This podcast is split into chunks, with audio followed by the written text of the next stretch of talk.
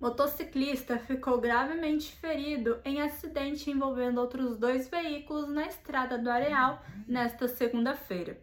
No Minuto Diarinho de hoje, você acompanha mais informações do caso. Um caminhão subiu o morro da estrada Areal, via que liga Itapema a Camboriú, quando uma caminhonete tentou ultrapassá-lo. Uma moto vinha no sentido contrário e acabou colidindo com a lateral do carro. O motociclista precisou ser resgatado de helicóptero e foi levado ao Hospital Ruth Cardoso.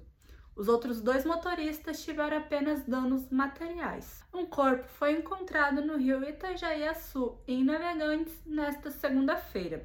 Os bombeiros fizeram a retirada do homem e o levaram até um estaleiro próximo. Ele não estava com nenhum tipo de documento e a polícia científica vai tentar identificá-lo. A causa da morte ainda não foi confirmada.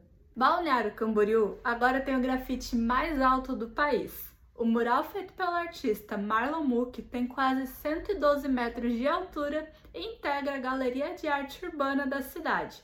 O grafite fica na lateral do edifício Cosmos, entre a Atlântica e o Beco do Brooklyn.